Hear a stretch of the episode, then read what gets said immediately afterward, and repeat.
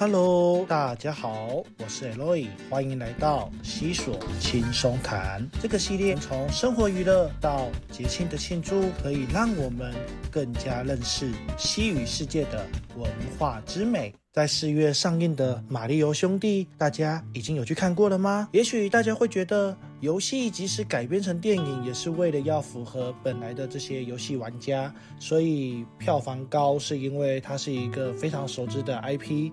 例如说，像《音速小子》也是一样的概念。虽然游戏啊，在台湾的传统观念还是被认为。消耗时间毫无意义，但在很多的国家呢，都已经把游戏变成了一个学科专业来讨论，甚至也有一个所谓的把某某某游戏化的概念。除此之外，在现行的艺术分类，游戏也是第九大艺术喽。既然这样的话，游戏就不是单纯的消遣娱乐。也被赋予了特殊的意涵，甚至有些游戏也看得到文学艺术的体现。当然，在西语世界也有一些特别的游戏。那么这一次呢，我们来分为两个部分，从电子游戏到实体游戏都有哦。那这一回来和大家聊聊西语世界的实体游戏吧。Vamos！说到游戏，如果了解西语世界的形态。可能马上会联想到博弈产业，确实，博弈产业呢，在中南美洲呢是一个很大的发展，它的确也是游戏的一环。可是这种几率运气呢，就不是我们谈到的文化底蕴的游戏，当然就不是我的重点啦。我希望让大家透过传统的游戏，可以认识西语世界。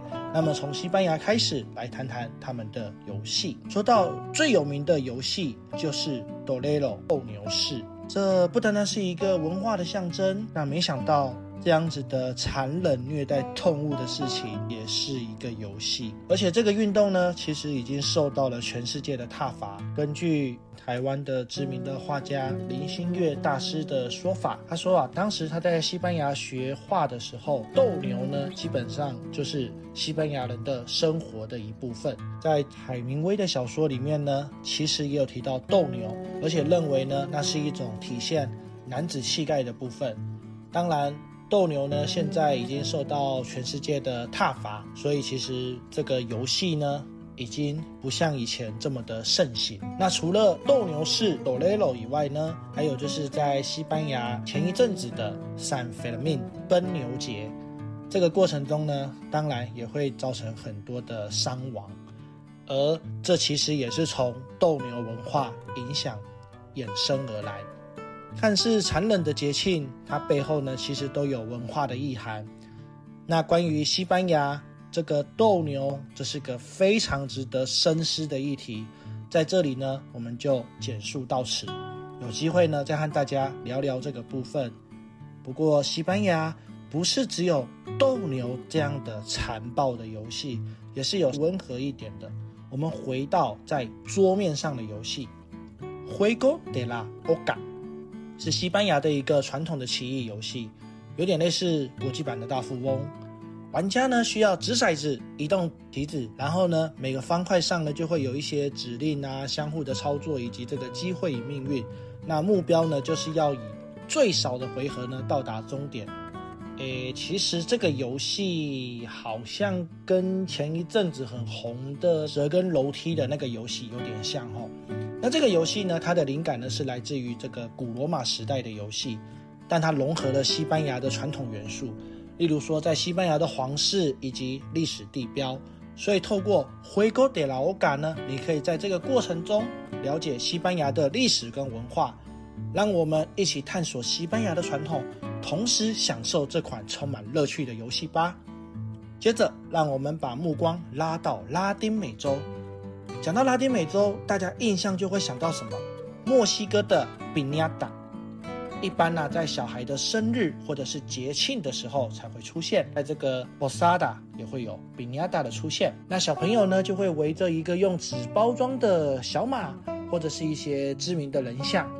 例如说，在墨西哥呢就有一部微电影呢，叫做《La Madre Buena》，它讲述的是一个墨西哥的小孩呢，他想要一个 Trump。比尼亚达，那这个妈妈呢，因为本身很讨厌 Trump，但是呢，她为了要协助孩子的梦想呢，她还是要去寻找这个 Trump 比尼亚达。那这个过程中呢，也带有了一些政治讽刺。大家只要搜寻 La Madre Buena，就会找到这出政治讽刺的一个微电影。而这个内容呢，也用这种诙谐的状况呢，来表现当时墨西哥与美国的一些问题。好，那我们现在回到这个比尼亚达的这个部分。比尼亚达的游戏玩法呢，就是孩子呢会蒙起眼睛，然后呢轮流去敲打这个纸包物。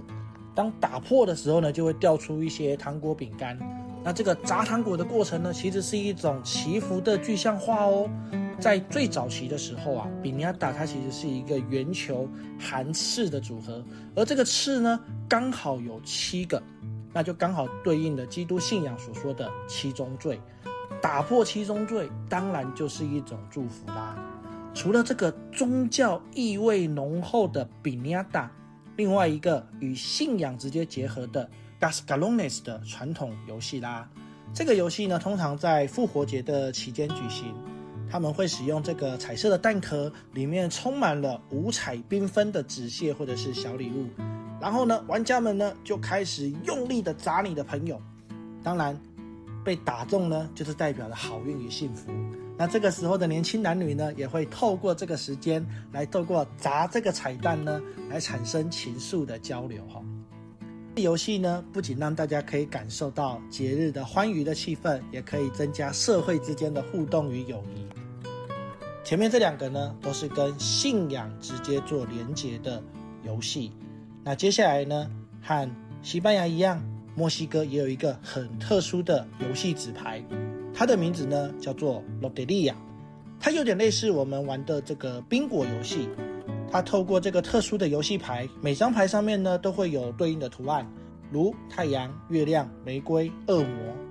游戏的主持人呢，他会念一个词句或者是一个短语，可能就是跟这个我们现在牌的是有关联的。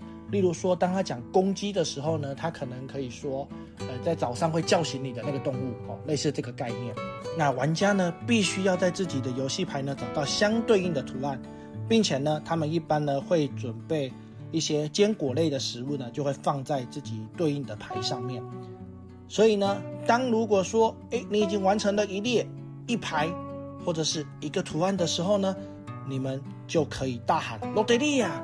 罗德利亚呢，在西文呢本身是指乐透，那这里呢当然就是苹果，好类似这个概念。那这个游戏呢，它最早源起意大利，间接的到了新西班牙，就是如今的墨西哥啦。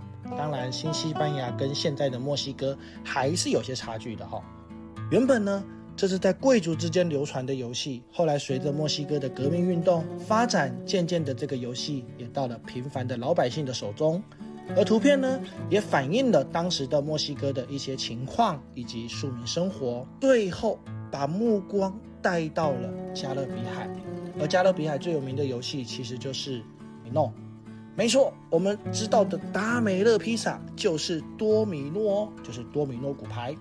我们在加勒比海常常会看到它，甚至呢，Eloy 我呢自己跑去古巴的时候也买了一副多米诺的骨牌。可是啊，它的缘起是来自于古代的中国哦，在上面的花色，其实你有没有发现和麻将呢有一些相似、异曲同工之妙的地方呢？最早是使用象牙或骨头制作的块状物，所以呢才叫做骨牌。后来传到了欧洲，最后又来到了新大陆，样貌呢做了一些改变。那每个块状物上面呢印了两个点数，点数的范围呢从零到六，玩家必须根据数字的排列组合呢拼列多米诺骨牌，使得相邻的块状物上面的点数是相同的。那多米诺呢是一个休闲娱乐的游戏，也可以当做是一种数学和策略以及逻辑训练的游戏哦。而这个游戏呢，其实和以色列的拉密游戏呢有一些类似的地方。而它会在加勒比海流行的原因，可能是因为历史的传承、社交的娱乐以及文化传统等等的因素。在加勒比地区啊，多米诺当做是一种社交的活动。并且将它视为地区身份以及娱乐方式的互相交流。我们今天谈了很多的游戏，其实呢，还有关于南美洲的实体的游戏。不论怎么样呢，我们今天聊了这么多，都要想和大家说的就是，游戏不单单让你度过欢愉的时光，它有的时候也会反映了这个区域的特别的文化以及价值观。透过游戏，我们可以更加的深入了解这个区域的历史、传统和社会的结构，同时可以体验当地人民的热情还有友善。在本期的节目当中，让我们可以对中南美洲以及西班牙的特色游戏有更深入的了解。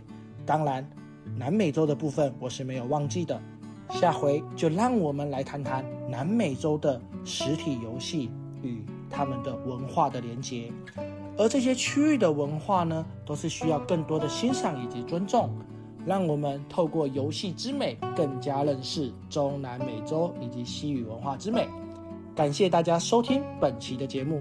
如果你喜欢我今天的分享，请把我的内容分享给你的朋友。那么我们下期再见喽，Adios。